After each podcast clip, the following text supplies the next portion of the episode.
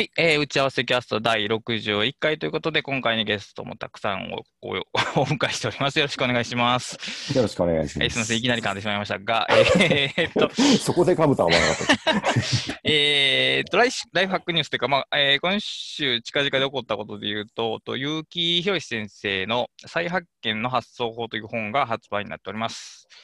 で、紙の本でも Kindle 本でもその他電子書籍でも出ていると思います。で、これ、えっ、とね、雑誌の、えーと、ソフトウェアデザインっていう本やったかな？雑誌で連載されていたものと、で、あと同じ内容が、えっ、と、ゆき先生のメルマガでも配信されてたんですけども、それを、えー、書きつ修正して、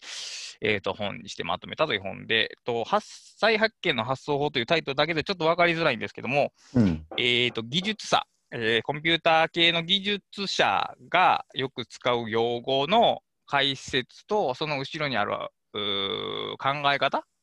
を紹介しつつ、はい、その考え方を例えば、えー、っと別の日常的な別の領域に使うと、こんな風になるよみたいなお話がセットになっている本で、えー、っとだから用語集でもないし、発想法の本でもないんですけど、はいはい、これらすべてがきれいに混じっているで、しかも非常に簡素で読みやすいという、うん、えっ、ー、と、本ですね。うん。えー、あれなんかどっかで目次が公開されてましたよね。目次が公開されてますね。えっ、ー、と、ゆき先生、自分の本は全部ウェブサイトを作っておられるので、そうか、そうか。はい。えー、はい。まあ、あの、タイトルで検索したら多分一番トップに来るでしょうし、えー、だから、えー、再発見の発想法で検索したら多分、ゆき先生の、アマゾンじゃなくて多分、ゆき先生の本が先に来るんじゃないかな。素晴らしい。まあ、その人の検索のあれにもよるんですけども、はい。えっ、ー、と、えー、再発見の発想法っていうので検索したら、ウェブの立ち読みと、あと目次一覧が見えます。最近 Amazon ね、あの、目次を表示しないという暴挙に出てるんで 非常に困ってるんで、はい、新しい本がね、なぜかね、ないこれまではその内容紹介の下の方に目次を見るっていうリンクがあって、それを押したら目次一覧のページに飛べたんですけど、はいはいはい。これがね、ない本が多いっていうか、ほぼない。え、そうなんですか？はい。あ、気がつかなかった。あ古い本はあね、あったりする。そうそうそう。で、昔は、そ紙の本だけしかない時代は大体あったんですよ。で、紙の本と電子書籍がある方の場合って、その電子書籍の方のページでは目次がないっていうこう謎仕様やったんですけど、今度紙の本からも目次がなくなってしまって、アマゾンは一体どこへ向かおうとしてるんだと僕は思うんですけど。なんでしょうね。だから、あの、 self-publishing の本って、その目次をにを見るっていうリンクが作れないんで、その内容紹介の中に目次を書き込むじゃないですか。はい。はい。すべての本であれをしなければならないということになっているわけですね、今は。なるほど。謎ですね。そうですね。本を買うときに目次を見ない人がいるのかなと思うんですけど、見見られたら困ることではあるんですかね？立ち読みができない上に目次も見られなくなったら一体何を見ればいいんでしょう、ね、いや、わからない。だから直感で買えということなのかもしれませんけど。はい、だから、はい、目次が、えー、必要な場合はそう検索、タイトルで検索してもらえばいいです。で、例えばこう、なんかな、えっ、ー、と、ボトルネックとか、えっ、ー、とね、レスポンスタイムとかバッファーとか、そういうふうに、まあ、コンピューター扱うときとかによく出てくる言葉が、はい、えー、どのような意味であるかではなくて、どのような問題を解決するためにそれが用いられるのかっていう、うん、言うたら、その用語の背景が紹介されるんですね。で、その背景の考え方っていうのは、実はコンピューターだけじゃなくて、いろんなものにすでに存在しているし、それを用いれば、自分の問題解決にも役立つんじゃないですかっていう、えー、体裁の本ですね。はい。はい。はい、これ結構僕は結城先生ならではの面白そうですね。あの、この本、書店でどこのコーナーに置いてあるのか、いや全くわからないんですけど、ねうん、はい。僕はあの、店員さんに頼みましたけども、全くわからなかったです。はい。っていう本がまあ出たのが1個と、あと、あの、たまたま、あのたくさんが Things3 っていう To Do アプリに言及されてるツイートを見て、僕も久しぶりに見てみたんですけど、まあいいなと改めて思ったっていうことだけちょっとニュース的に言及しておきたいんですけど。ニュースなんですかね、それ。まあ、ちょっとミニ、コラム的に言及しておきたいんですけど、やっぱり、あれ、その、最初触った時って、そのシンプルさがいいなと思ったんですよ。なんか過剰な機能がない。はい、でもやっぱり、あの、ツボを押さえてる良さがやっぱりあるなっていうのを。いや、本当そうですよ。あのいわゆるその GTD ベースで作られたタスク管理システムが、えーと、GTD に忠実であるがゆえに、えー、抑えていないポイントを抑えているというか、うん、そういう感じですよね。うん、それがいいか悪いかは分からないんですけど、実用するときってやっぱり、ああいう機能がいるよねっていうのはあるんですよね。そうだ。あの、だから例えば、その厳密な GTD ベースのやつを使うと、なんかこう、タグかなんかでわざわざ作らなきゃいけないようなものを最初 からこうつけてくれているっていう、あの、まあそうですね、現実的だし、あの、ある意味では緩いんですけど、そうですね。うん、うん、よくできてるなと改めて思ってついなんかね、シングス3出た時も、いや、これはよくできてるなってさんよく言ってた気がするんですけど、改めて見てよくできてるなと思いました。うんだからそのよく、うん、だからこういう言い方すると、じゃあ DTD にちゃんとしたものはダメなのかっていう話に聞こえるかと思うんですけど、そうじゃなくて、その緩さっていうのが多分重要なんですよね。そうなんですね。うん、そのあるノウハウではコントロールしきれない部分っていうのが当然出てきて、それは出てくるのは当たり前ですけど、それを許さがないと吸収できないというか、はい、その無理にそっち側、システム側に寄せるか、もうそのツールで扱わないかの2択になってしまうんですけど、うん、その緩さがあると、そこに収められるんで、その逆に統一的な管理がで可能になるっていう感じですね。はいはい、うん、そうですね。あの、だから変な話、その厳密、まあ本当のガチガチの厳密な GTD アプリって最近なくなったような気がするんですけど、はいはいはいはい、はい。あの、本当にガチガチに厳密なやつって逆にその緩さを実現するためになんか専用のタグを作るみたいなことをしなきゃいけないっていう ことがあって、で逆にシングス3はこう、割にもともとの作りが緩いんですけど、あの、厳密にやろうと思えばできるっていうその方がなんかこう、自然な気はします。そうですね。そういう。あ例えば、GTD の場合です、 next actionと、まあ、 next actionだから project plus next action list と、あと、えー、 someday maybe listっていうのがあるじゃないですか。で、 someday maybe listって、はい、えっ、ー、と、 somedayと、 someday listと maybe list があるわけじゃなくて、 someday maybe listっていうのが基本的にあるわけですね、はい、あれって。はい、そうすると、ね、例えば、今日、今週取り掛かるわけじゃないけど、来週やっておきたいみたいなことは、どこやねんっていう問いが発生してしまうんですよね。はいはいはい、そのだから GTD に厳密にやろうとすると、それをプロジェクトと決めるか、あるいはもう、えーと、サムデイリストに逃がしておいて、レビューのタイミングでプロジェクトリストに引き戻すかっていう運用が必要なんですけど、それって僕僕たちのナチュラルな感覚じゃないんですよね。ない、そうですね。だから、それはなんかちょっそうそう GTD になれることによって、そのような思考回路を身につけるべきだと言われたら反論はできないんですけど、うん、うん、なんか、本当にナチュラルボーンの場合って、さっき言ったような、その不明瞭なものもちゃんと扱えないと、ちょっと頑張る、使う人が頑張らないといけなくなってしまうんで、そうなんですよね。ちょっとしんどいかなっていう。うん、で、そういうのが、だから、えっ、ー、と、シングスの場合は、まあ、えっ、ー、と、えー、エニータイムか、いつでもっていう、まあ、やりたかったらやったらいいよっていうリストもありますし、あと、その、えっ、ー、と、コンテキストで夜間、夜夜やるっていう。夜やる。今夜やる今夜やるみたいな。それって要するに、えー、仕事の時間とか日ではない文脈にそれを置くっていうことですね、要するに。そうですね。うん、でもだからあの分けたいというそうそうそうだから的な問題ですよね。タスクリストで一列に並べ、すべてを一列に並べて、いわゆるタスクシュート的なことをするのももちろんいいんですけど、気分的にここの、これは違うよなっていうものもあるわけですよね、やっぱり人によっては。はい。だから、その夜間と、夜分とか夜間を使わない運用ももちろんできますし、使いたかったら使ってもいいっていうのが、やっぱり緩さですよね、うん、ある種の。そうですね、うん。だからやっぱ、そういう方向の方がいいよなって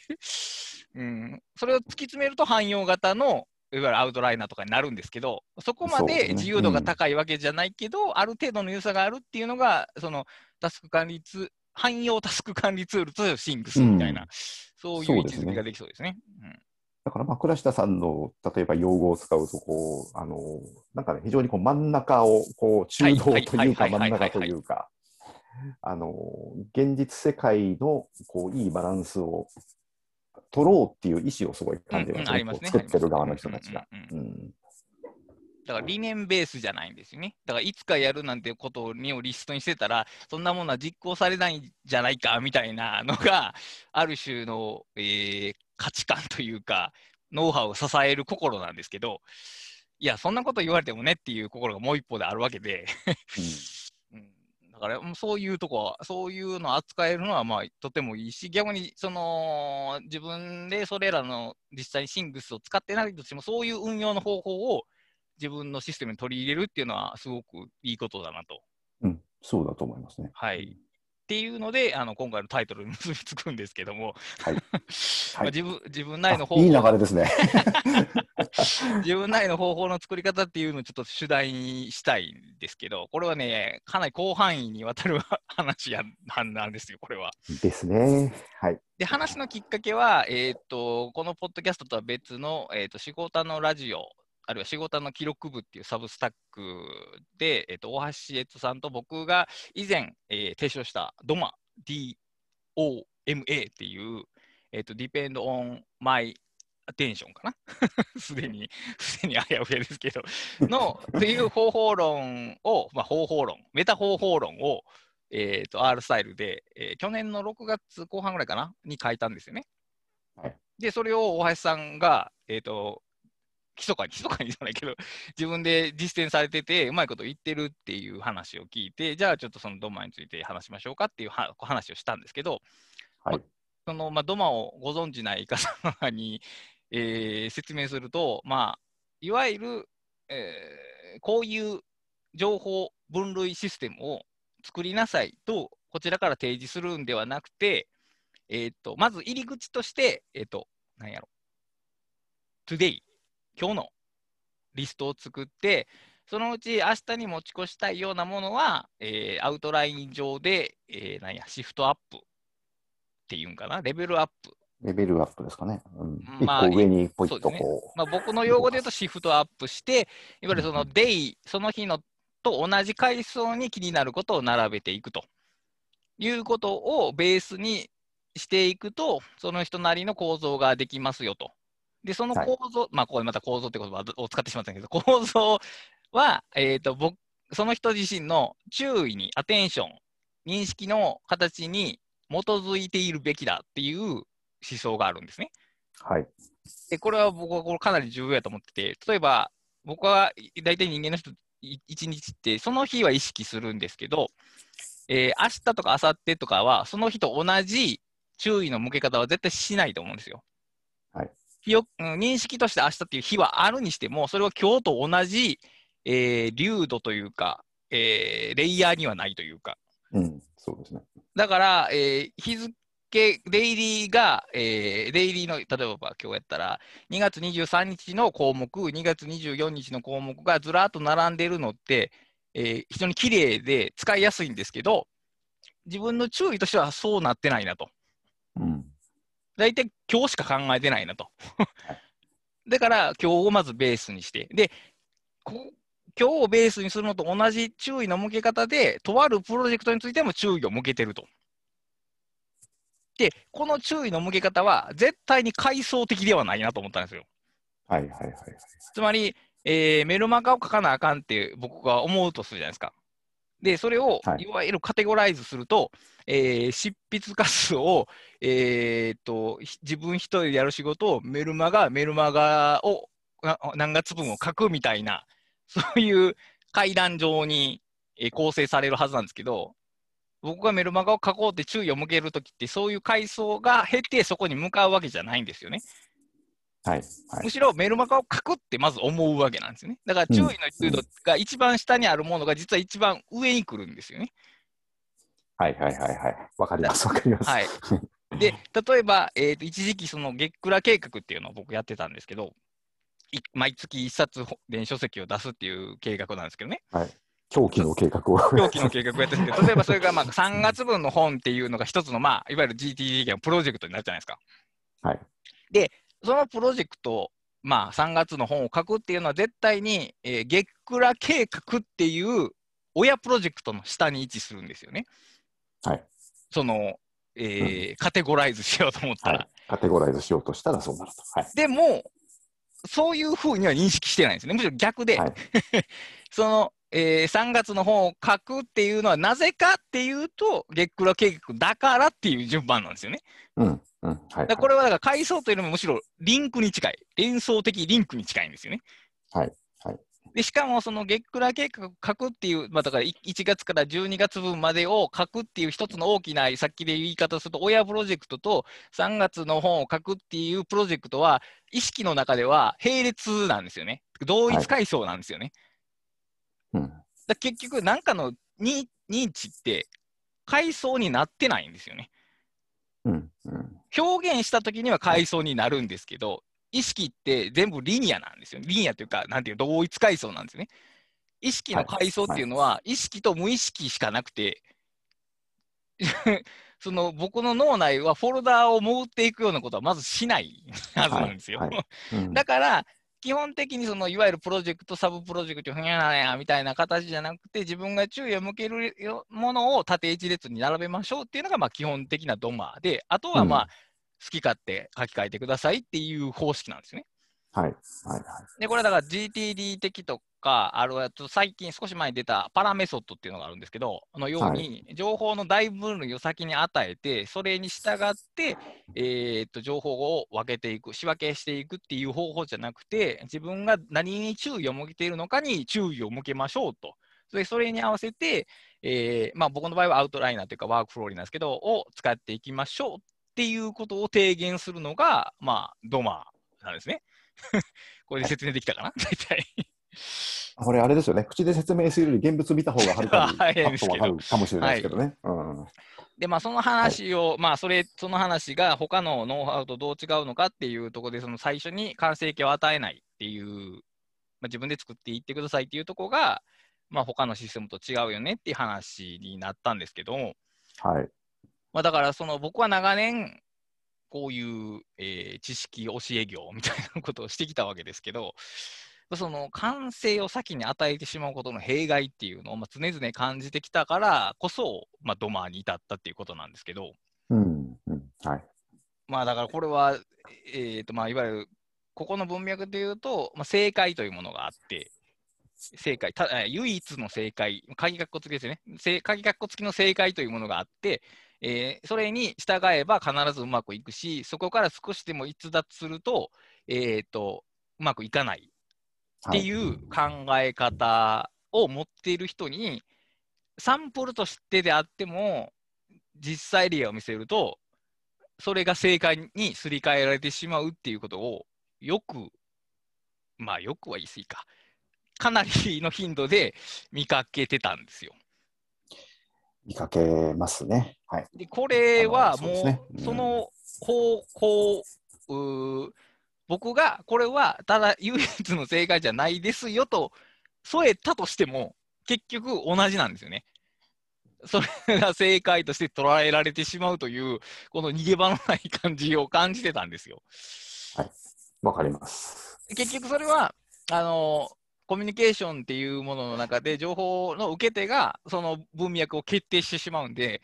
僕がどう言おうが、えー読み手がそれが正解だと思って読んだら、もうそれはもう正解として扱われてしまうんで、これはもう、えー本を書いて、えー例を提示するっていう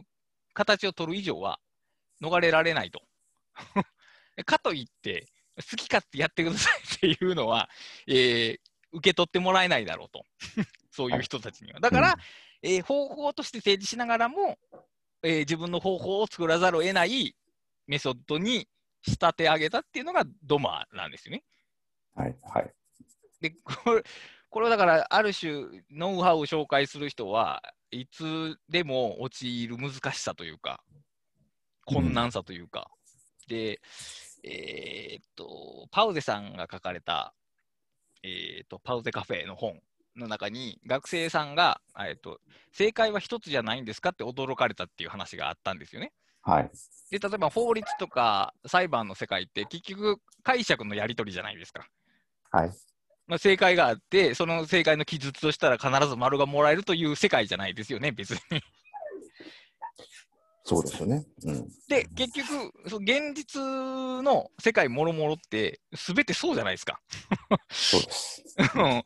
で、その丸をもらえるっていうその環境が実はその義務教育とか教育機関の中のいわゆる非常にコントロールされた環境の中でしか成立しないことなんですよね。はい。えーいわゆる教習所の中のあの敷地で運転してるようなもんですよね、要するに。はい。はい。で、でも、だからその、えー学校の中の考え方がそのまま社会に、えーとてえー継続的に適用されてしまっている方が比較的いらっしゃるだとはい、で。これを僕たちはどのように扱えばいいのかっていうのが、うん、まあ、文章を書くというか、ノウハウを提示する人たちの、まあ、常なる命題だなっていうで、しかも別に特に答えは出てないっていうのが、まあ、僕の今の認識なんですけども。はい。これは何なんでしょうね。まあうん、いや、それがだから結局、まさにそれは僕も感じていたことで、あの、まあ、書いてる量全然倉下さんと違いますけど、例えば、あの、ね、アウトライナーの本を書いて、ちょっとそれのイベントやったり、セミナーっぽいことをやらせてもらう機会というのがあったんですけど、はい、やっぱりそういうところで、まあその、そこにこう来てくださる方がいて、で、まあそういう方はあの本を読んでくれていて、で、まあそれを参考になんかこう、アウトライナーをこうこういうふうに使ってみたいなことをやってたりして、まあそれはすごく嬉しいんですけど、一方ではやっぱりその本に書いてあることが正解なんだと。はい、で、間違っ、これちょっと違うやり方しちゃうとダメだみたいなふうにこう思ってる方が結構、もちろん全部じゃないですけど、はい、結構いらっしゃるなという印象をやっぱりこの何年か受けてて、あの、いや、全然本に書いてあるのと違う使い方してもいいんですよと言っても、はい、あの、でもそれだとこう、間違いかもしれないじゃないですかみたいなことを、あの、まあそういう言いあの言い方をされる人とかもいて、はい、あの、やっぱり本に書いてあることが正解だとか、この、ね、そのビジネス、まあ、教科書もそうだし、ビジネス書もそうなんですけど、こう、はい、本に書いてあることが正解で、あのそのそれ以外の方法は間違いだっていう認識をされてる人っていうのがやっぱり一定数いるんだなっていうのを、やっぱこの何年かすごく感じてたんですよね。それは、例えば平均したときに年齢とか性別の傾向ってあります、うんああ、どう、まあ、その傾向を出せるほどの数、サンプル数じゃないですけど、はいはいはい、ただ感覚としてはわ若い方の方が多いのかな。あただまあ、うん、なんだ、数人の、数人、はいはいはい、10人以下なので、あのー、パーセンテージを出せるレベルではないですけど、ただやっぱり、まあ、あとここ数年つってもその、それ以前の、それ以前にはあんまりそういうことやってなかったので、はいはいはいはい、傾向がね、この数年で変わってきたっていうのかどうかも分かんないですけど、ただやっぱりこう、正解があるんだっていう、その認識の、ああ、そういう認識なんだなって感じることは、やっぱり近年増えてるんじゃないか。そうか。感覚ですけどね。それは何、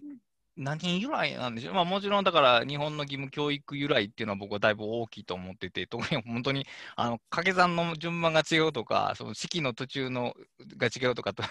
ルート記号の最後の下がちょんがないから三角とかっていうのをたまに見るんですけど、いや、それはさすがにどうやろうと思うんですけど、思うんですけど、まあ、それは別に僕は教育機関にかかってるわけじゃないから、なんとも言えませんが、うん、そういうもので、その、えー、本いわゆるイデア的な答えに合致してなければ、えー、点数をもらえないみたいな環境に仮に長くいたとしたら、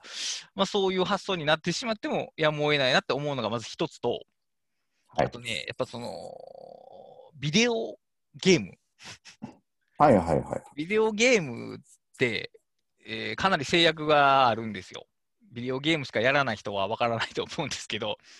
やらない人なんでね、えー、わかんないんですよね。全く同じゲームでも、例えば麻雀でも、リアルでやるのとゲームでやるのってだいぶ違うんですよね。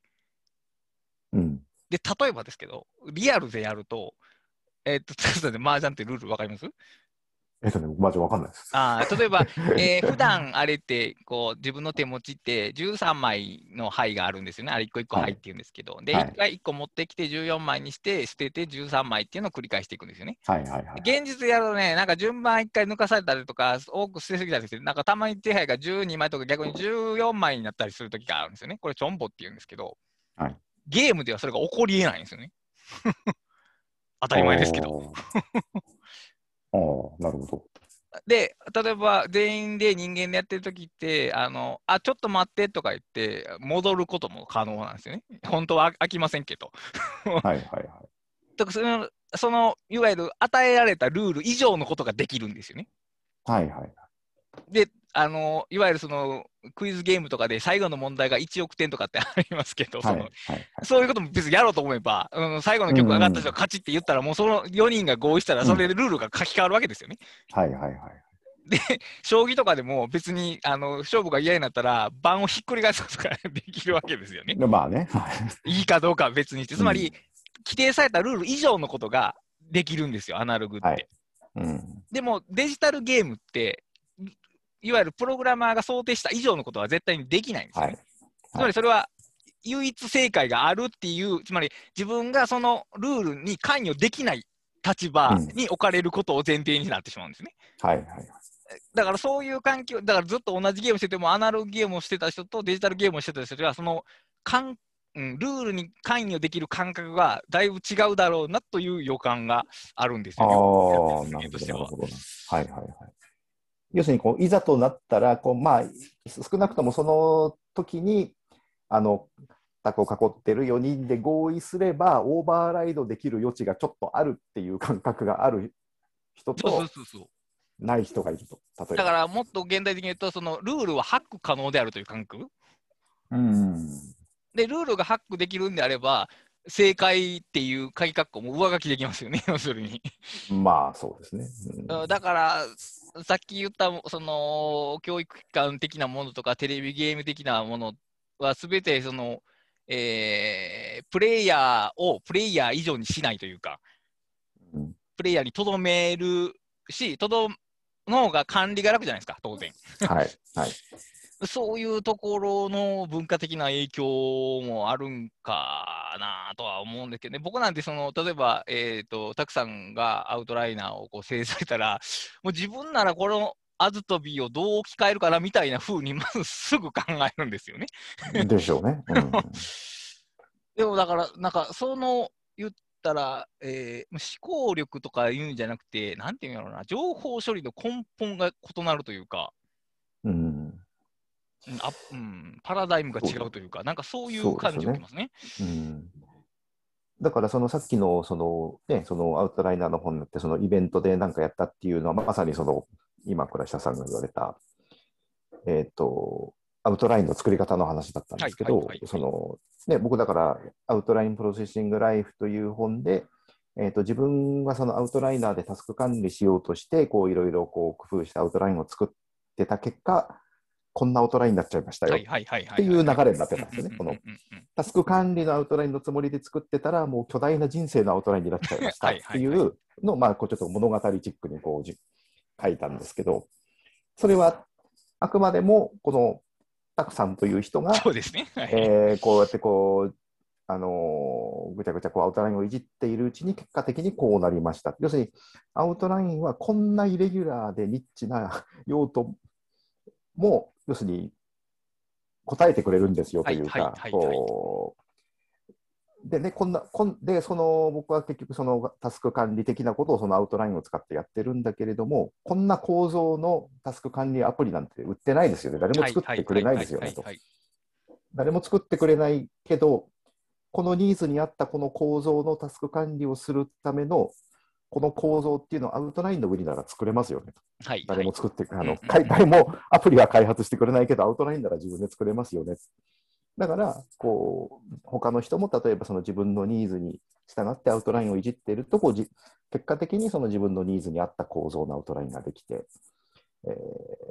ー、ね、その、だそういう意味ではその、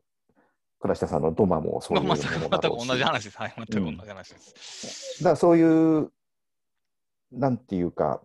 誰誰でも自分のニーズに合った、まあ、ちょっと構造って言っちゃいますけど、その構造が結果的に出来上がっていく、その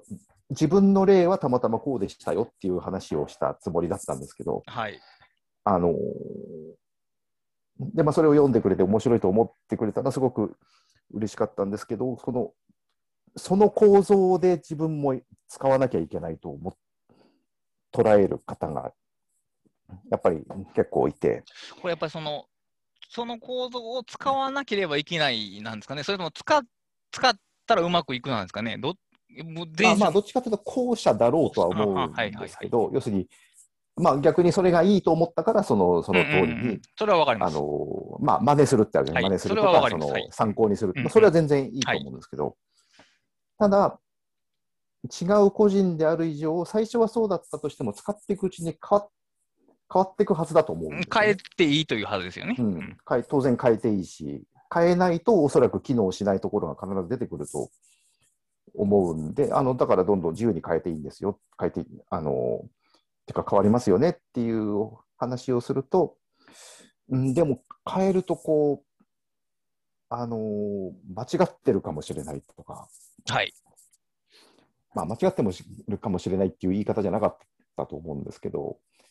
うまくいかない可能性があるうまくいかないかもしれない。っていうような。うん。で、その、合ってるのか合ってないのかっていう言い方、それね、だ多分どっかのね、学生さんだったと思うんですよね。なんか、ね、あ、変えた、あ、そうかそうか。変更したときに、それがうまくいくかどうかは確認、保証がないと確認できないじゃないですかっていうようなことですよね。そう、うん、多分そういうニュアンスだったと思うんですよね。なるほど、なるほど。で、いや、それは合ってるか合ってないかというよりも、そのうまくいくなら別にそれは それでいいいいはずであって、その合ってるか合ってないっていうのはかっていうのはあんまり関係ないことじゃないですかね、みたいな話をしてたんですけど、あの、そう、それでこう作ったアウトラインのこう、これでどうでしょうかって見せてくれたり、くれた子もいて、あうん、まあどうでしょうかっていうか、その、いいアウトラインだと思いますけど、もうこれ、あの要はこれでうまくいくかどうかですよねみたいなこうやり やり取りをこうですよね。とか。ああ、そうか、だから、こあこのアウトラインは90点ですって。さあ、評価はできないですよね、別に、他者が。だ要するに、どんなすごいかっこいいアウトラインでも、役に立たなかったらまあ意味がないわけですよね。そのそうですね、うん、うん、で、役に立つかどうかっていうのは、その作った本人にしかわからないはずで。はい、だこうその辺のこうちょっと齟齬というか、あのすれ違いというか、感覚の違い、まあ、すれ違いというかね、感覚の違いですよね、きっとね。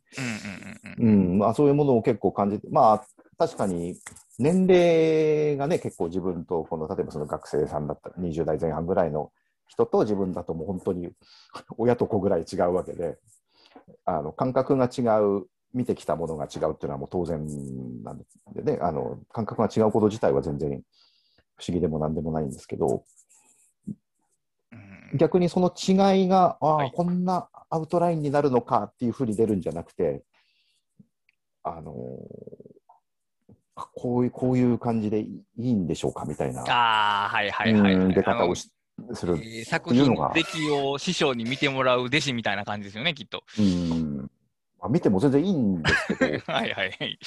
ただやっぱりそのそれが合ってるか合ってないかの判定はやっぱできないじゃないですか。そうですね。だからそこのアウトライン使ってて、例えば物事がうまく進むとか、物忘れが減ってるんだったらうまくいってるし、そうそうどうも扱えない問題があるんであれば、構造は変えるべきですねっていう以上のことはないですよね、基本的には。そうなんですよね。うん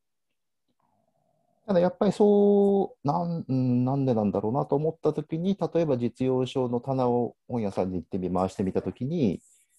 確かに、こうすればうまくいくっていう本、タイトルがいっぱいあったりとか、はい、こういう時にはこうしなさいって書いてあったりとか、はい、えー、なんとかのなんとかのたった一つのなんとかみたいな、こう、はい、あります。うん、だなね、東大生がなんとかするたった一つのなんとかみたいな、なんかこう、あるじゃないですか、そういうタイプが。はい、あります、あります。で、確かにそういう本に期待するのは、もうその本の中に書いてあることを身につければ、えー、それができるは、できますよと、できるはずだという、はい、そういう期待を持って、その本を買うのかもしれないし、はい、そうですね。だとしたらね、そういう言い方になっても不思議はないのかなと思いましたけどね。まあだから、えー、循環というか、まあ、鳥と卵、鶏と卵なんですけど、言ったら、そういう本の書き方をしたら受け入れられるっていう環境があって、そういう本が出てきて、そういう本がたくさん出るから、そういうふうに受け取る人がまた増えてみたいな、そういう循環構造が多分あるとは思うんですけど、スタートはやっぱりそういう言い方をした方が受けるっていうのが先にあると思うんですよね、きっと。まあ、そうだ、そうなんでしょうね。うん、そういう本があるから、私たちがそういう認識に従わされているというよりは、むしろ私たちがそれを求める機運が多分強いということだと思うんですよ。うん、例えば、うんはい、ごめんなさい、話をまた脱線としてますけども、はい、えー、それ、その話を聞いた若い方ぐらいの時のたくさんってどうでした？物事の捉え方っていうのは、その時はやっぱり今とは違ってましたが、そういう正解を求める傾向がありました？えっとね、正解を求める傾向はなかったように思いますけど、今と変わらなかったように思います。けど、ただそれはやっぱりね、美化がね。今の自分が過去を改変してる可能性は大いになりますね。うん、わからないですけど、ただ今ほどそういう、例えば本だったらそういう書き方をした本は今ほどはなかったと思うし。あはいはいはいはい。まあ、あともともと自分はその、例えば学校で正解を出して丸をもらうということに関しては、完全なら、あのー、劣等生というか、落第生というか、そういう存在だったので、そもそもそういうことは求めてなかったっていう、まあ、個人的な点もあって。わかりますよ。多分なかったんじゃないかと思います、あ そうか、やっぱりね、そこら辺は、ある種根っその人の根っこの部分であって、逆に言うと、そうそう簡単には変わらないんだろうなという予測があるんですけども。うん、しね、ひねくれ者なので、そう書いてあると、やっぱり、あのー、足元をすくってやりたくなるっていう、ね、そこは仲間ですね、やっぱり。うん。やっぱそんなか、人生そんな簡単じゃないだろうねと思っ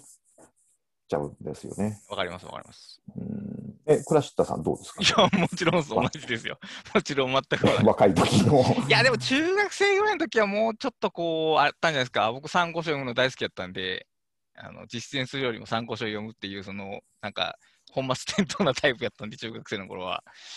高校生ぐらいかな、中高ぐらいで変わったんじゃないですかね。なんか、もののひねくれたものを肯定するようになったのは。だから、あるある時期まではこう、そのひねくれ具合は良くないことだというふうに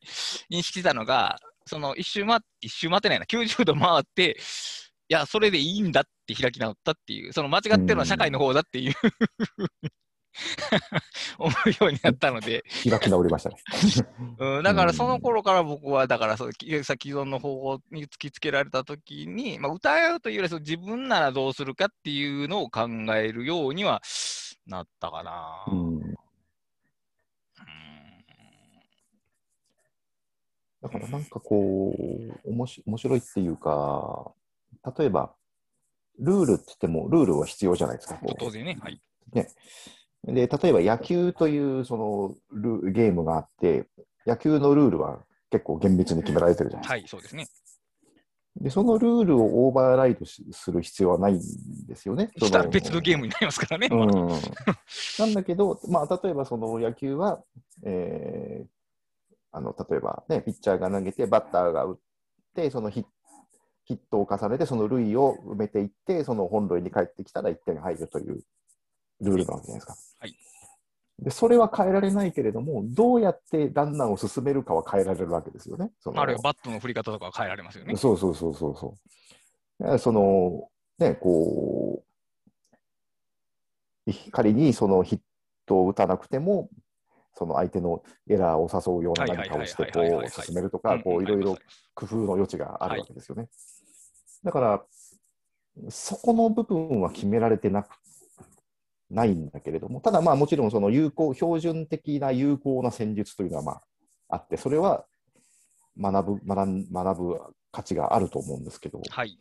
でもそれを変えたら正解じゃなくなるんで間違いではないわけですよね。そうですね。うん、なんかこう、その辺がこうすり替わっちゃってるような印象を受けることはありますよね。確かに。うん、こう、例えばその、うん、たくさんが 長い間試行錯誤してたどり着いた一つのお便りの形っていうものは、まあ、先ほど言われたように、一つの実際例のパターンの一つでしかないんですけど、なんかこう、ニュートンが原理を発見した的に捉えられて これがあるべきアウトラインだというふうに認識されたら、それは逸脱はいけないですよね、そりゃ。まあそうですね。うん、いや、でもそうそうであっても、アインシュタインはニュートンの原理を書き換えたわけですし、さっきの話で言うと、例えばこう、えー、あるバッターの打ち方があまりにも効果的だったんで、そのこう打ち方が禁止されるっていうように、ルールを上書きしてしまうこともあるんですよね、方法が。まあ、ね、ボトムアップによる変化が起こりうるんですよ、うん、いつでも。だそれすらも実は不不動のものではないんですよね。うん、その意味で不動ではないですね。うん、だから変化の余地っていうのはその小さい工夫のレベルから実は一番大きいルールの領域まで、まあ、頻度は違うにしろ起こりうるんですよね全部、うん、その意味で唯一正しい正解っていうのは多分多分っていうかないないですしあるのはだからさっき言ったように、えー、特定の環境の中かないしはその科学的に言ったら客観的に真理と認められるような追実験が可能な再現性があるものだけなんですよね。で、個々の、はい、人は一人一人違いますし、自分一人の人生についても再現性っていうのがないわけで、はい、正解を規定できないんですね、原理的に。うんはい、だから、原理的に規定できないものに正解を持ち込んでしまう、正解という考え方を持ち込んでしまうことに、初めから無理があるんですよね。そうですね。うん、だから、自分、だから、正解があるというよりは、うまくいく方法をいかに見つけるか、ないしは作り出すかっていうことが、うん、えー、アプローチなんですね。正解を知ることじゃなくて、えー、自分の方法を作ることがアプローチ、必要なアプローチね。そこの認識が最初から違ってると、まあ、話が通じないというか、違った以心伝心が行われてしまうというか。うん、まあもちろんそこがこうちゃんと伝わってるケースの方が多いと思うんですけど、はいね。うん、うん、だから、そのアウトライナーの話で言えば、そのアウトライナーをこうやこういうふうに使うんですよということは、自分としてはこう不動のもの、不動というか、まあ不動じゃないけれども、あの、まあ、ある段階で有限化したものということですね。そうですね。あの、例えば、うん、簡単なところで言うと、そのトップダウンでアウトラインを作るんじゃなくて、トップダウンとボトムアップを繰り返すんですよっていうところは、あの、まあ、正解じゃないけれども、自分としては、えー、そこは固定したい固定したいメッセージというか。そうですね。あそうそうそう。固定したいメッセージっていうのは重要、うん、その、えー、たくさんの意思が反映されてるっていうことですね。そうですね。うん。ただ、自分がそういった結果、こういうアウトラインを作ります、作って使ってますよっていう、そこは、あくまでも自分の個別の例であって、はい、そこは人によって全然違うでしょうと。えー、いう、そういうなんかこう二段、二段階あるというか。はい、わかります、わかります。うん。でしかもその自分が作ったそのアウトラインも絶対じゃなくて、例えばその後、僕は例えばその、えーと、千葉雅也さんにインタビューして、千葉さんのアウトラインを実際に見て、ああ、こういうやり方あるかと思って変わるわけですよね。はいはいはいはい。で、さらに去年、倉下さんからそのドバの話を聞くと、ああ、なるほどと思ってまた変わったりするわけじゃないですか。はいはいはいはい。だから、いくらでも変わる余地があるし、人からの影響を受けるし、で、その影響でいくらでも変わる余地があるというところが、その、汎用つ、その、要するに、固定されたタスク管理アプリとかじゃないアウトラインの上にそれを作っていることのいいところなわけですよね。はい、そうですね。うん。だからそこにせこのこういうアウトラインじゃなきゃいけないみたいな概念が入ってきちゃうと、まあそこが失われちゃうというか、うん、それだと全然アウトライナー使ってる意味がないなというか、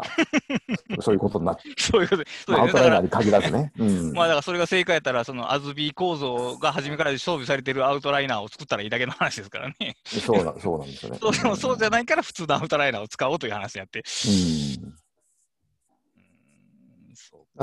ちょうど、あの、こないこの間っていうか、一月ぐらい前に、あの、野口幸雄さんの超整理法をたまたま読み返していたら、はいえー、読み返してた、えー、超整理法3みたいな、あの続編系のやつを読み返してたら、その超整理法がすごい受けて、あのー、世の中で広まったときに、あれ、その、押し出しファイリングで封筒を使うんですけど、はい、文房具メーカーから、あのー、超整理法用の封筒を作りたいっていう話がいっぱい来たみたいな話があって。さすがやな、はい。うん、あのそれって違うよねみたいな話が書いてあったんですけど、まあそういうことって昔からあるんだなっていう。どこの文房具屋でも買えるのが、あの普通の封筒を使うことのメリットや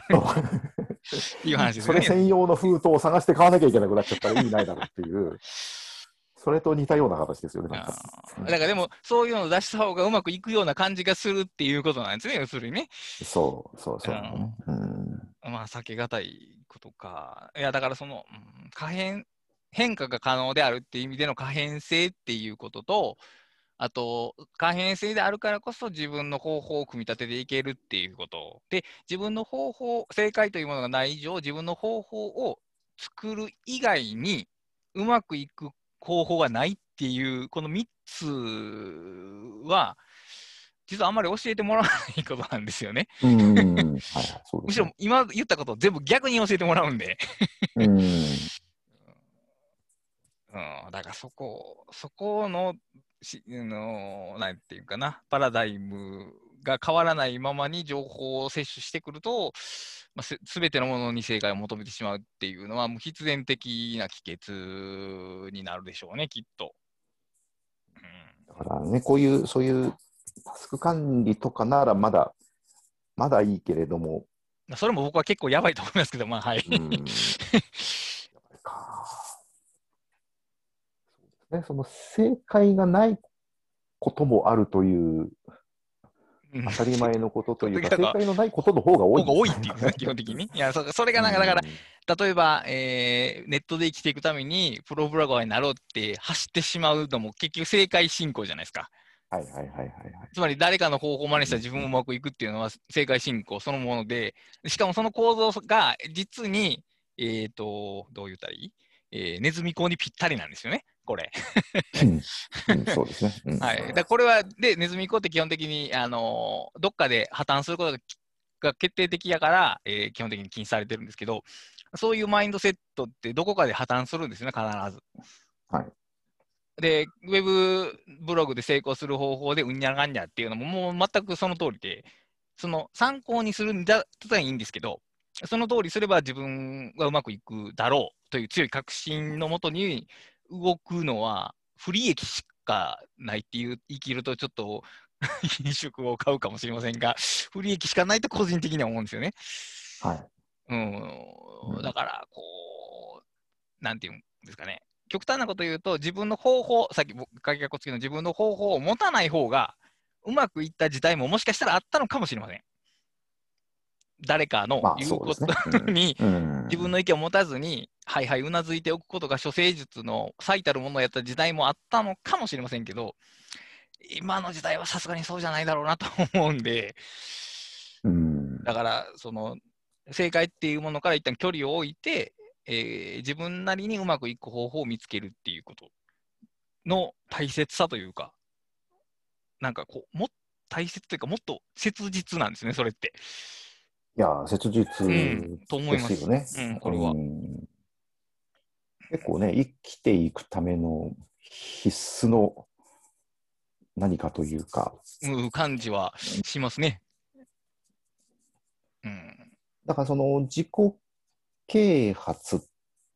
てもともとそういうものを含んでいたはずだと思うんですけど、はい。自己啓発自体がなんかこう正解を提示するものみたいになんかなってきちゃったところもあ あるような。いや、それはあると思いますよ。だって、えー、まあ、今の日本で言うと、また7つの習慣がトップに入ってくると思うけど、そのその意味での自己啓発って7つの習慣やと思うんですけど、もうもう示してますからね、はい、構成って。ああ、そうですね。あれはね、どう捉えたらいいんでしょうね。まあ、あれは、あれは正解なのか。受け取ると、だからあのように生きるのが正しいっていう人格主義が、うん、人格主義とは書かれてないですけど、まあ、示されてるわけですからね。まあ、成功法と位置づけられてますけど、成功するための方法っていう文脈よりは、こういう人間がいい人ですよって、ほぼ示してますからね、うん、あれって。まあ、示してますね。うん、だからあ、そういう、だからそう思ったんですけど、その自己啓発って、 self、えー、何やったかな、 enlightenment？enlightedmentかな？ enlightenment。かな、うん、で、要するに enlightenmentって啓蒙じゃないですか、啓蒙活動じゃないですか。はい、だから、いわゆるその、まあ、偉い人が、えー、その弱い人を導くみたいな、えーと、牧師さんが京都に説教を説くとか、そういう感じですね、啓蒙っていうのは。はいはいはい、それを自自分自身で行おうと、誰かに教えられなくて、知識を学んで、えー、良くなっていこうっていうのが自己啓発ですよね、基本的には。うんうん、でも、ある段階で、他人が自分を啓発するのを受け入れるものに変わってるんですよ。だからも、啓発にも、啓蒙に戻ってるというか その自分で本は読んでるんだけども、その書かれたことをそのまま受け飲み、う,、えーとえー、鵜呑みにしてるんであれば、自己を啓発はしてないんですよね、あれって。まあそうですね。他人の啓発に身を置いてるだけなので、うん、それは結局さっきと同じ流れがそこにあると思うんですけども。そう、だから啓発って割にプロセス、本来プロセスのはずなのに、その啓発されて、こう、到達し、誰かが到達したところをなんかこう正解として示すみたいに なってますね、確かに。なっちゃうんよね。だから7つの習慣だって、まあ、あれを読んで、あこれはいいことだと思って真似しようと思うのは別に全然おかしいことないと思うんですけど、その、この自分なん自分はこれがうまくできないからダメだとか、はいはいはいはいはいはい。うん人がやってるのを、いや、それは7つの習慣に書いてあるのはこうだけど、お前はこうだみたいなことになると、ちょっとこう違うわけですよね。それは。うんいや、だからこう、その、例えば、なんでもいいんですけど、あたくさんのアウトライナー本を読んで、えー、そのままそっくり真似する人と、最初には真似するけど変えていく人っていうのは、その最初の段階で見ると、その差ってごく小さいんですけど、やっぱ時間が経った時に全然違うんですよね、それって。その真似、そっくりそのまま正解な人と、まあ、自分のアレンジのスタート地点として使う人っていうのは、その思う以上に差が大きいというか、情報の扱い方において。はいはいはい、はい。でもこれは、その、どうも解決できない い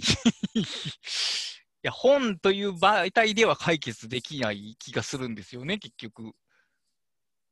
うん。うん。な、うん、そうですね。だから分かんないんですよね。自然にそうそうそうそう危険危険になるような気がしちゃうんですけど。その僕はその、あのー、ほなんかこのこの人がこううまうまくいくと言っているっていう言説を鍵括弧付きで受け取るんで、つまり真理として受け取るんじゃなくて、この人はこういう、この人はうまくいくと言っているっていう文脈で受け取るんで、あのスタート地点がもう離別してるんですよね。だから、わからないんですよね。それって、はいはい、そうじゃない処理っていうものが。うん。だからそれはね、別に全然アウトライナーに限らず、 Scrapbox だろうと、 Evernote だろうと、なん、なんでもそうだと思うんですけど。うん、うんね、うんうん、だからその自分の方法を作っていこうっていうコンセプトが根っこにあるのかないのかってことだと思うんですけど。そうですね。うん、まあ、あと自分の方法でいいんだという。じゃあそこを肯定性できることですね、確かに。自分の方法でいいし、もっと言っちゃえば、最終的には自分の方法じゃないと自分にとっては本当にはうまくいかないはずだということになると思うんですけど、うん、その確信がどこから生まれてくるのかですね、だから要するに。だって無根拠じゃないですか、ある種、そんなことは。まあね、まあ、経験に基づいた機能法である程度そうだろうとは言えますけど、絶対的な根拠ってないわけで、でもそれを信じれないとそこにはいけないんですよね、だから。そうですね。まあもちろんたまたま他人の方法をそのまんま100%自分に移し替えて、ああ、100%うまくいきましたっていうことだって、まあ、ありえなくはないですけど。いや、だごく、例えば、あなんやろな、例えば、えー、エクセルのショートカットキーを使ったらうまくいきましたみたいなのは、ある程度、汎用性がありますし、えー、例えば英語入力する人のキーボードは英字の方がいいですよみたいな話も汎用性はあると思いますけど、はいはいはい、それよりも具体的になると、うん、まあ多分そのままっていうのは無理じゃないですかね、基本的には。まあだから使えていたとしても、やっぱり違う人間が作ったものだと、もうここのところをもうちょっとこう、こうなってたらっていう、うんうん、っていうのは必ず出てくるじゃないですか。すねうん、うん、だからみんなカスタマイズってしたがるわけですね。うん、そうだからカスタマイズあるいはエディタブルの延長にあるそのプログラマブルなところまでを当たり前と思うかどうかなんですよね。うん、カスタマイズは多分そんなに、えー、認知的に派手なことじゃないんですよ。派手というか、逸脱的なことじゃないんですよね。はい、カスタマイズって。うん、でも、うん、そうかプロプログラムは、プログラムが言いにくいな、プログラマブルは逸脱なんですよね。ルールを書き換えることなので。うん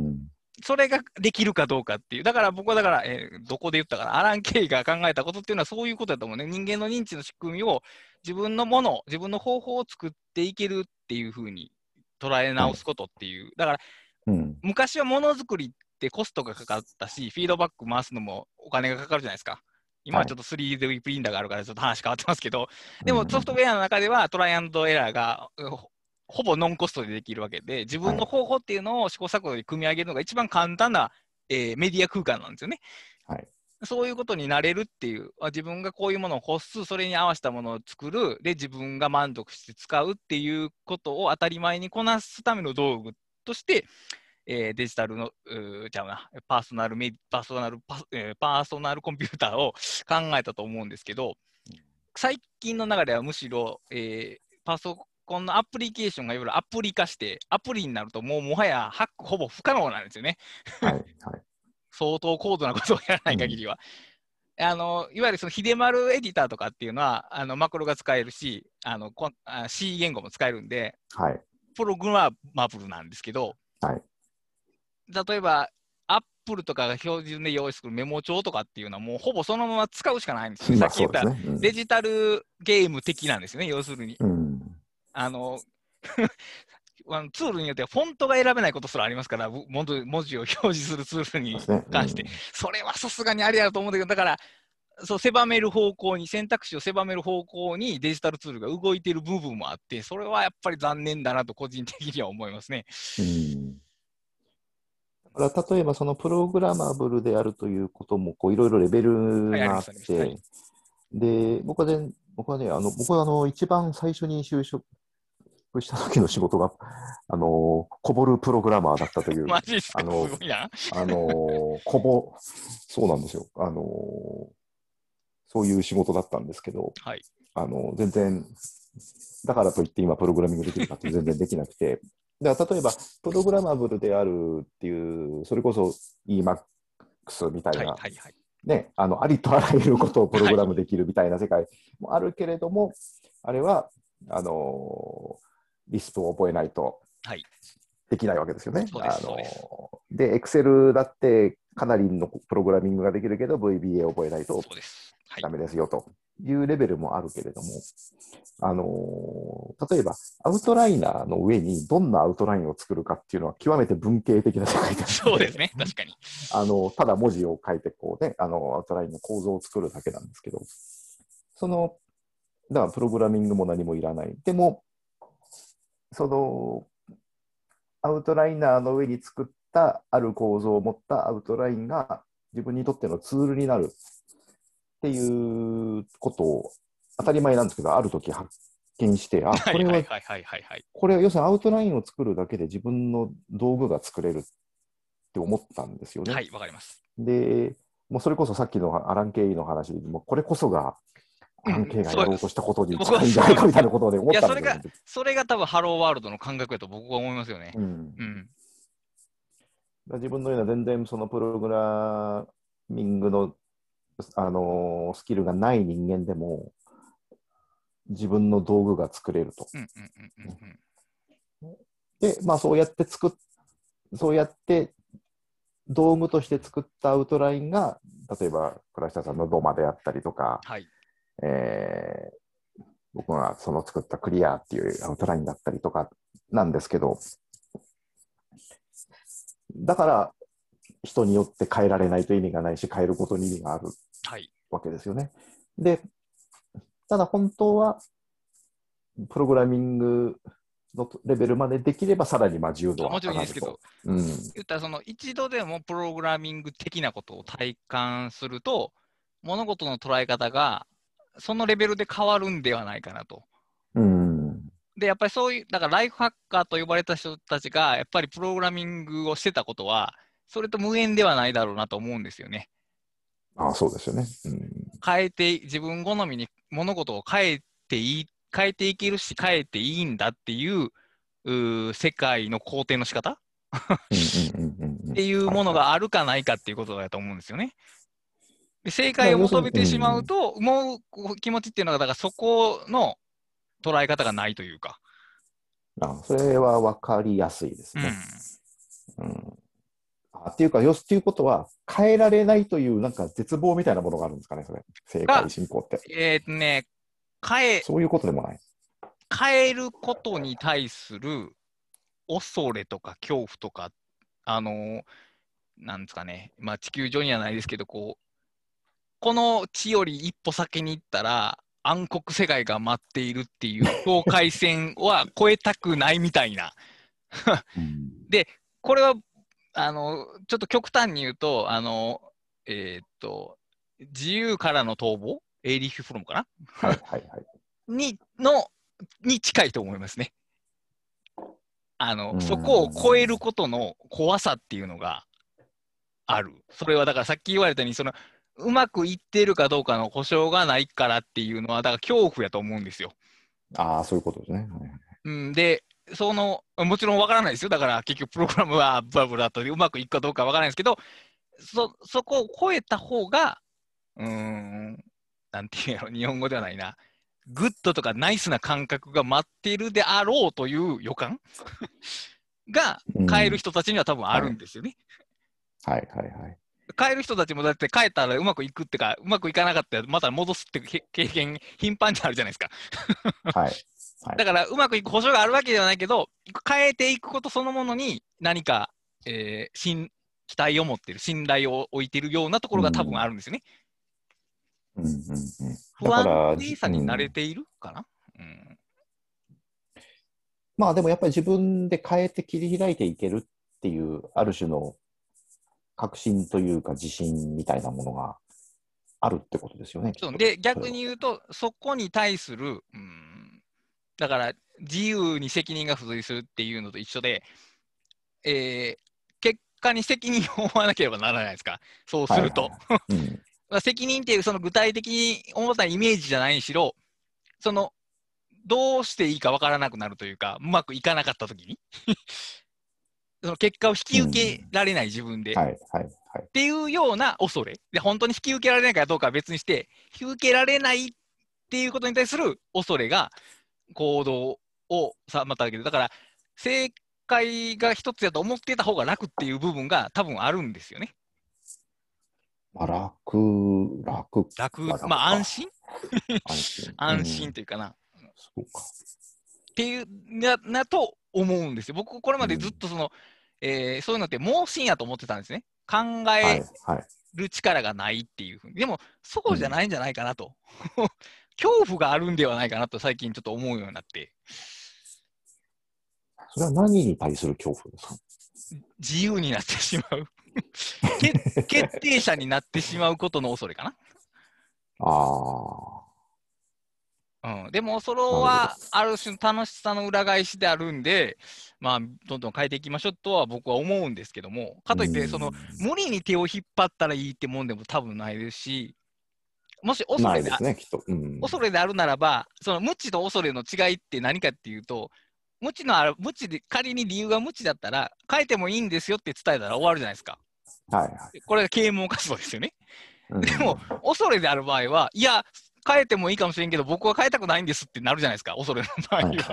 だから、あの、解決に対するアプローチがね、その2つ、多分全然違ってくると思うんですよ。うん。だからそれどっちかわからないですけど。なんかこう、そう、ずっと不思議だったのが、その別にうまくいかなかったとしても、はい、まあ、単に元に戻せばいいというか、やり直せばいいだけだし、あのね、例えば学校で何かこう正解を間違ったとしたら、まあ、先生にもしかしたら怒られるかもしれないじゃないですか。まあ、それ、そういう恐れはあるかもしれないけれども、ね、もう我々は学校にはいないので、怒られないわけですよね。あの、まあ、仕事とかはまあ別ですけど。そうですけど、まあ自分のタスク管理の方法をちょこっと変えて失敗したからって怒られることはありませんわね。うん。だから、なんでそれを躊躇する必要があるのかっていうのが、なんかずっと感覚的に分からなかったんですよね。今、あの、この話を隣で聞いてる妻からメモが回ってきたんですけど、ほう。えっ、と、ちょっとイメージしてほしいんですけど、生まれた時じゃあ、じゃあ、えー、車の免許を取った時から、ずっとカーナビがついてる人がいたとするじゃないですか。その人はもうどこ行くにもカーナビを使って運転してると。はい、はいはいはい、ある時、カーナビが壊れると。はい、で、知らない道に行かなあかん時に感じる恐怖っていうのが、僕がさっき言った恐怖じゃないかっていうことをちょっとおっしゃってるんですけど。ああ。だから、い逸脱りやすいですね、逸脱の恐怖ですよね。だから、知らない、その、もちろん、その、道それだって、例えば、日本日本で運転したのに急にヨーロッパに行くことはありえないじゃないですか。でも、怖さっていうのは多分あるんですよね。はいはいはい。まあ、変なこと言ったら、えー、一方通行の袋小路に行って戻れなくなるとか、あの行き違いができない細い道に行くとか、そういう具体的な恐怖もありますし、その自分が、えー、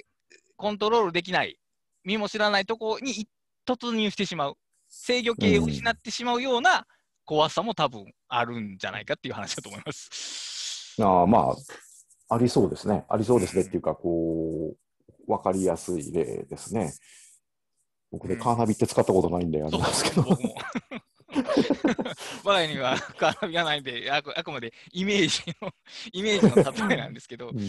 うん、うんだから、うん、ナビされてることに、つまりこうしなさいと方法を提示されてることが、デフォルトである場合って、そこからの逸脱は、あ、違うな、もっとあるな。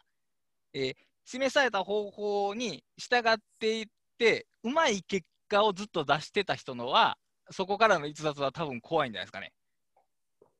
なるほど。なるほど。少なくとも、えー、ひねくれ者の僕たちは、示された方法でうまい結果を出せてなかったとしたときに、恐怖は感じないですね、そこからの逸脱っていうのは。はい、むしろ逸脱したいわけじゃないですか。うん だから、その法、社会適応性が高い人ほど抜けにくいというか、うん、いうことが多分あって、だから、ある種の、その人にとっては最適な行動を取ってきたけど、その社会に急に出たときに、あの、あの、ほあなたの方法は知らない、あの僕たちは知ら知らないので頑張ってくださいって言われたら困りますよね、急に。まあそうですね。そうなった時に、書店に行った時に、この方法でうまくいきますって言われたら、それは双方を読読みますよね、そりゃ。本当にうまくいくなら読みますね、それ。いや、でも、その人にとったら、うん、う。まくいく方法を知ることしか自分の引き出しにはないわけで、はい、だからそうなっちゃいますよね、そりゃ。うん、だから方法を作る経験があまりにも少なすぎるというか。子供から大人にからなるかけて。はいはい、そこはだから問題というか、だから今ゲームですらもう攻略サイトが満載ですから、だから、あの、なんですかね、なんか難しいダンジョンがあって、もうその攻略サイトの手順に従っていけばクリアできるんですよ。もうそれゲームしてんのかっていう気持ちに僕はなるんですけど。そうそれゲームの意味があるのか。うんでもまあだからそういう情報が整備されればされるほど、私たちは与えられた方法から逸脱しにくくなって、自分の方法を作るっていう、そのものから遠ざかってしまうっていうことが起こりうるし、はい、今まさにそういう状況になってるんでしょうね、きっと。そうですね。うん。なんかそのカーナビの例だと、あれですよね、はい、その、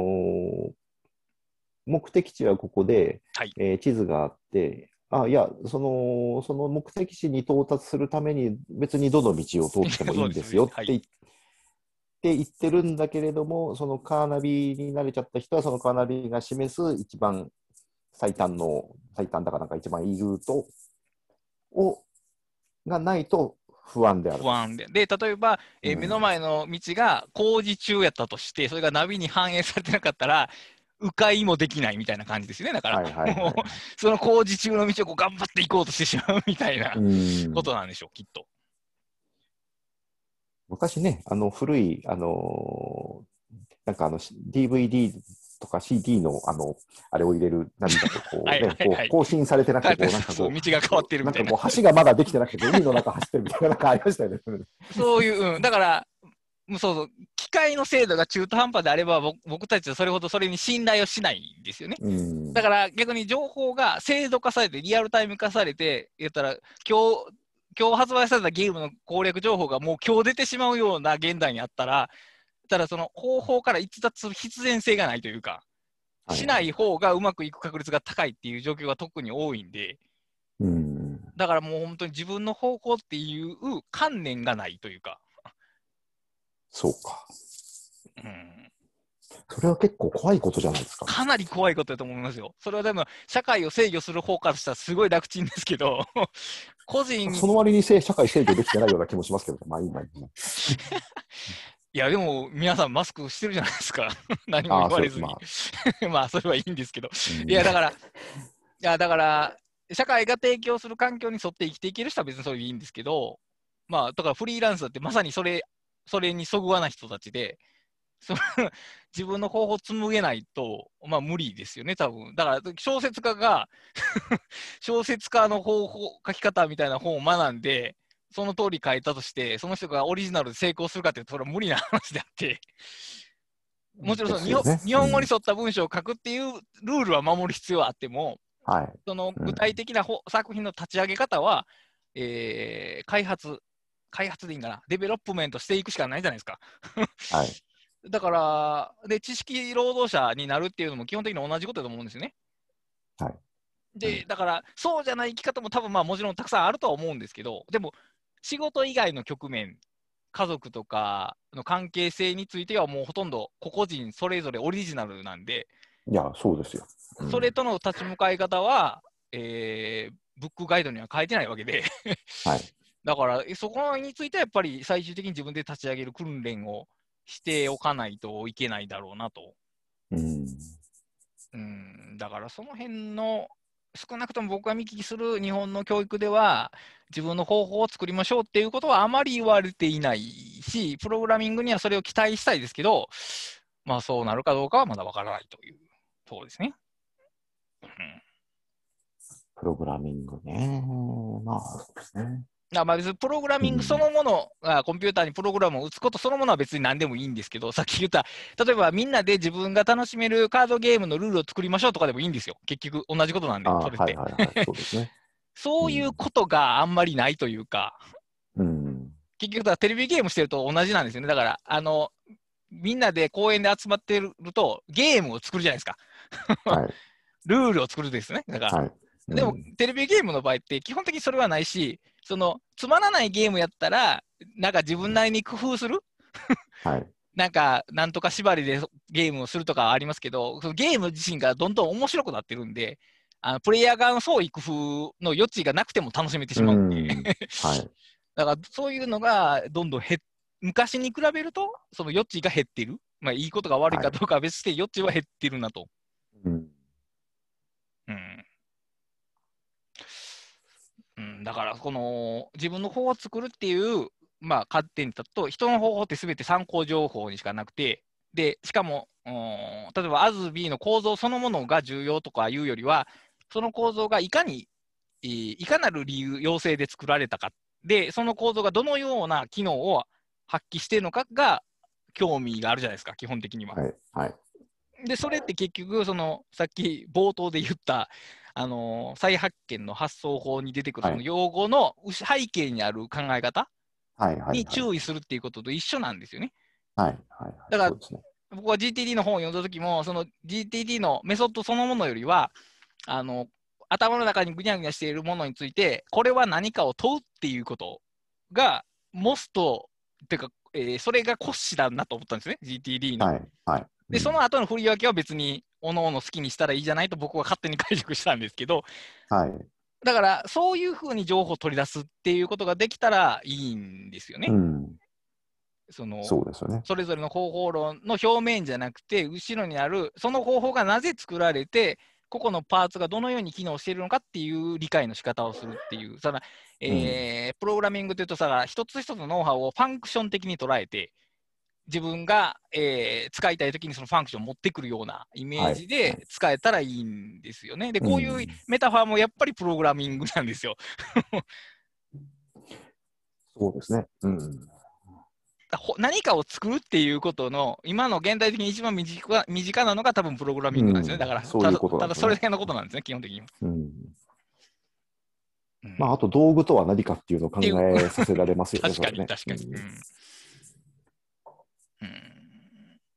そうだからそのデビッド・アレンが GTD を提唱したときに、デビッド・アレンが言っている通りの機能をそのまま実装しちゃったアプリが使いにくいみたいな、はい、それはもうだから当然ですよね。あのそういうことですよね。うん、そういうことうん、じゃあもう一段階抽象性は上がって、彼があれを通して何をしようとしてたのかを一回理解した上で、現代的なツールの上で組み立て直すことが多分 必要なんで、めっちゃ偉そうなこと言ってますね、僕。必要なんですけども。そうはなってないというか、さっき言われたように、その、アズビー構造を作ってしまってるような感じですね、うん、なんとなく。だからデビッド・アレンが GTD を考えたのは、紙の前提であって、そうですね、多分最初からデジタルの前提で考えたら、多分デビッド・アレムはもうちょっと違う、あの、いわゆる今の GTD アプリとは違う形のものを作ろうとしたんじゃないかなと思うんですよね、ね。多分、うん、大きな話ですね、なんかね。これはね、かなりでかい話だと思うんですよ。それはだから、個々人が、えー、ある自分に起きる問題についてどう対処するかっていう一番基本のレベルの話なんですね。そその時に、えー、うまくいく方法を、じゃあ正解を、えー、誰かから教えてもらうなり、えーと、見つけてくるなりするか、えー、試行錯誤を繰り返して自分なりの方法を立ち上げるかっていう大きな分岐ですよね、これって。うん、そうですね。うん、で、ライフハックは本来はその後者の方法論やったはずなんですけど、はい。まあ、ある時期からなんかライフハッカーと呼ばれるうまいこと言ってる人たちを真似しようみたいになってきて、まあ、崩れてきたっていうところがあるんですけども。で、ね、そのさっきのその結城先生のその、えっと、再発見の発想法発想法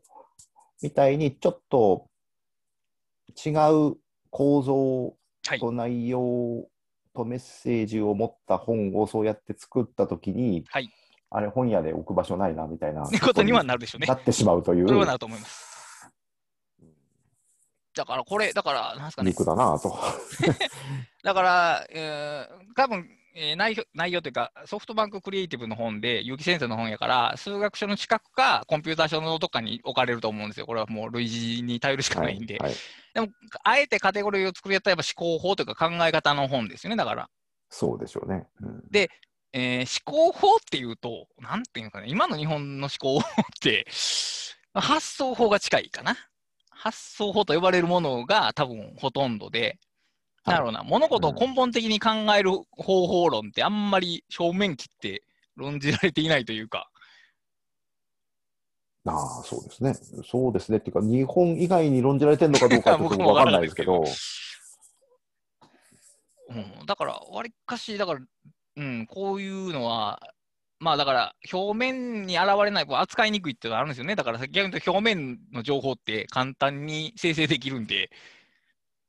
簡単なこと言ったらもうアウトラインのスクリーンショットを貼り付けるだけで完成するわけじゃないですか、一番簡単なものって。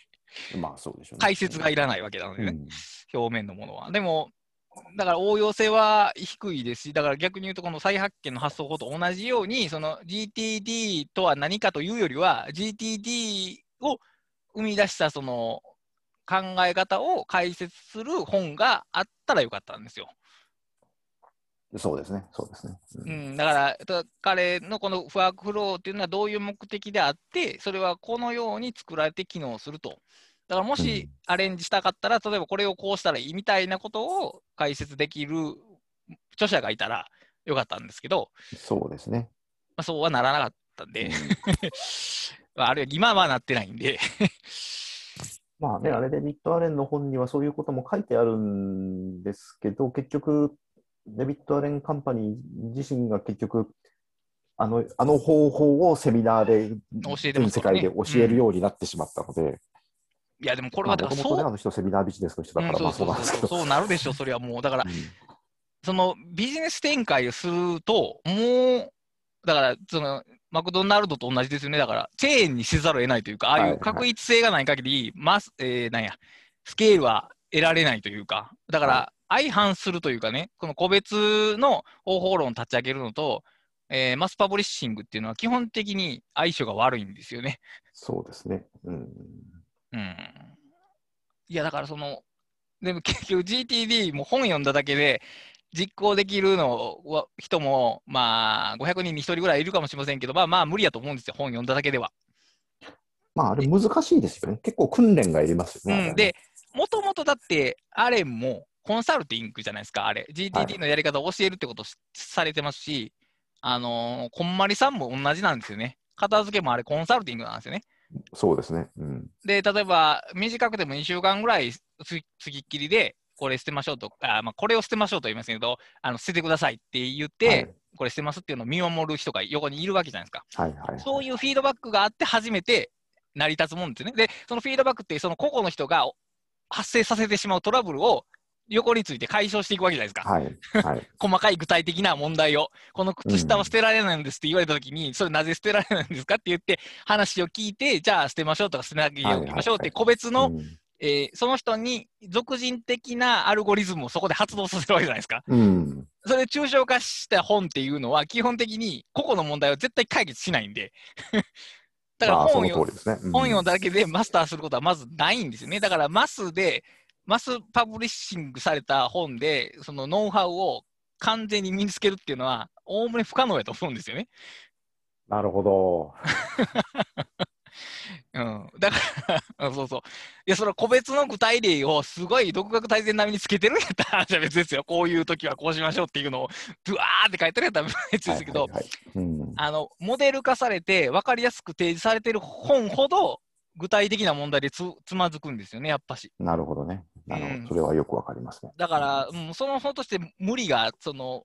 えー、コンサルティングの内容を本にしたからうまくいきますってことはまずないと思うんですよ。うん。うん、だからこれは本の書き方の問題にもなってくるんですけど、だからそういう本と同じような読まれ方をする本の書き方をしては多分いけないんだろうなとは思いますね。僕今だからアウトライナーのコンサルティングをしなきゃいけないんじゃないかと今思い思っちゃいました、ね、だから本当にそれぐらいの話なんですよ。タスクシュートの本もそうで、タスクシュートの解説をいくら読んでも多分どっかで絶対つまずくんですよね。うんだから本来は、あの、えー、まあ、つきっきりのコンサルティングで何しても、えー、2週間のサポートチャットとか、なんか、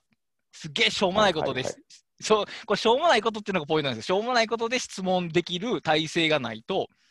多分うまいこと適用できないというか。はいはいはい。結局その個々の細かい判断、つまりその靴下の話とかの判断を積み重ねると、その人が、えー、その教えられてる人が、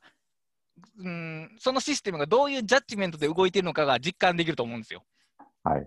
このなぜそのものを捨てるのか捨てないのかっていうのがどういう基準で動いているのかが分かればそれはその人が方法を身につけたと言えると思うんですよ。はい、そうじゃなくてその一般例として示されているものを全部捨てて一般例と示されているものを全部残すというんでは結局部屋は片付いたかもしれないけどそのこんまり流のメソッドは身についたとは言えないですねやっぱし。うんうん、だからこれはね、そのノウハウをどう伝えるのかっていうのは極めて難しいですね。そうですね。今なんかこう、ノウハウ、ノウハウ本というジャンルのこの根幹が今そうそう、揺るがされてます。揺るがされてます。僕は揺るがしてますよ。いや、でもこれはそれについて僕はずっと考えてきたんで、そういう本をずっと書いてきて、その、もちろん読める人は初めから自分の方法を立ち上げる本として読まれますけども、それがどれだけ開かれているのかっていうのと、その日本っていうこの環境においてどれほど適切なのかっていうのは、ちょっと一旦考え直したいなと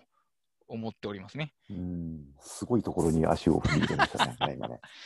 でもやっぱり自分なりの方法を立ち上げるっていうのが、少なくとも書き手としての僕の一つのゴールなんで、それぞれの人が自分の方法を立ち上げるっていうことが一つのゴールなんで、うん、いやそうですよ、そうですよ、うん、それは僕もそうですね。だから同じ失敗をしている本と同じ書き方をしてはいけないなと、失敗というか、えー、足りてないところかな、うん、あるっていう。うんまあでも、正直そのアレンとか、こんまりさんって、めちゃくちゃ説得力があるんですよ。いや、ありますね。この、コーナン織り交ぜた文章の書き方で、確かにそうだろうって思わせる力があるんで、それが逆に書き読み手の判断を弱らせるというか ああ、そうしたらうまくいくに違いないって思ってしまわせるっていうかいや、あの語りの力、特にこんまりさん、いや僕やっぱり先入観で読まなかった、長いこと読んでなかったんですけど、はいはい読んだときに、やっぱちょっと驚きましたよね。うんうん、思ってたのと、もっとふわっとした本だと思ってたら。僕も僕も。うん、あの、あ、すごいな、これはと思いましたね。あの、ロジカルな部分と、えー、何、なじ、なんていうんやろう。えっと。なんつうんでしょうね、こう。うんスピリチュアルまではいかないけど、けどちょっとそっちにこう。が、その、区別なく入ってるんですよね。そうそう。ここからはロジカルな説明ですとかじゃなくて、全体が織り交じってるんですよね。そうして、なんかひどくな説得されるというか、納得というよりは説得されるような感じがあるんですよね。そうですね。だから言い方悪いですけど、ちょっとこう、あのー、アジテートしちゃうというか、説得というよりもこう押し流しちゃうようなこう、パワーがあるんですよね。ありますあります。実は語りに。だからそういうのがある、うん、いやそういうのがあるからこそ本が売れてますし、やろうという気持ちにさせてくれるっていう、かなり強い長所があるんですよね。うん、あのそういう気持ちが一一つも湧き上がらない本読んでも、物事は何も進まないので、そうですよね。うん、たとえ挫折するにしても、1回 GTD のあの書き出し、2時間ぐらいかかる書き出しをやってみることは意味があることなので。いや、あると思います。うん、だパワーは必要なんですけど、やその説得の仕方が強すぎると、さっきの正解進行とぴったりフィットしてしまうんで、だから一番望ましいのは、正解進行がある人が手を伸ばす本のタイトルでありながら、読んでると、正解進行から知らん間に逸脱してしまうような本っていうのが、僕が望む最高の本ですね。なるほど、なるほど。うん、極めて難しいと思いますけど。難しいですね。うんうん、まあでも、なるほどね。結局、そのセルフパブリッシングによって、その、えー、数万じゃな、数千部の単位じゃなくても、その採算できる本っていうのが生まれるようになったら、もっとニッチに寄り添ったノウハウの本って、つまり極度にモデル化しない本のあり方っていうのも、まあ、あり得るかあり得たらいいなぐらいの気持ちではありますけども。なるほどね。うんうん、いろいろ考えさせられちゃいますね。はい。うん、ちょっとこの話は、だから、少なくとも自分の身近にいる人たちって割に自分の方法を立ち上げるのがデフォルトの人が多いんですよね、結構。はい、もうカーソンのメンバーなんてみんなそうじゃないですか。そうですね。うん、だからあんまりその分からない感覚がわからないんですけど、でも、そう、分かる人にだけ分かる伝え方をしてりゃいいっていうもんでもないので、ない。うん。うん、だから、何かしら新しい書き方がいるなっていうのを、ちょっとここ数、最近のやり取りをしてて、思ってるところですね。いや、もうちょっといろいろ考えましたね。なんかね、あの、どう伝えるかっていうのは、あの今までのやり方もまあ一つだけれども、はい、もうちょっと違う伝え方があるかもしれないなということはちょっと思いますね。はい、うんまあ、これこそまさに正解のない話ですよね。まあ、そうですね。試行錯誤する、ね、まあ、それを考えるのが楽しいって感じです、ね、まあ、そうそうそう。いや、そうそう、これ結局ね、これが一番楽しい、一番じゃないですけど、かなり楽しいんですよね。正解に沿ってその通りやっていく。まあ、その、正解に沿ってその通りやっていくというメンタルモデルが私たちにはないからそうなってしまうんでしょうけども。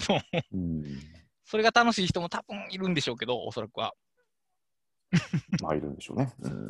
あでも人間の創造性を発揮しているときっていうのもやっぱ楽しさの大きな部分を占めるので、まあそうですね。うん。ここは自分の人生の中ではこう活用していきたいというか、発揮させていきたいですね。そ、ねうん、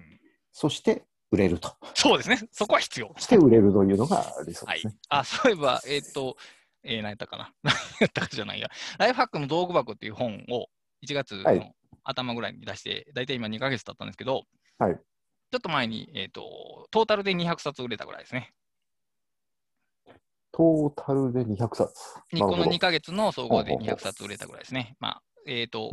僕の本の中では、割、うん、その、すごく売れてない本に比べると、やや売れてるぐらいの位置ですよね。うん。まあ今ってね、あの、アンリミがあるから、ちょっと、ああ、半分くなっちゃったんですよね。実際の部数と半、うんあれですね、読まれ具合は。まあ、アンリミでもまあそこそこ読まれてますけどね、まあ。うんレビューの数は、まあ、中ぐらいかな。で10超えるのは結構珍しいんで、13ついてるのはちょっと多い方ぐらいですね。13はかなり多いんじゃないですか、それ。うんうん、まあ、読書座さんの動画対戦は300超えてますから。それは比較対象が違う。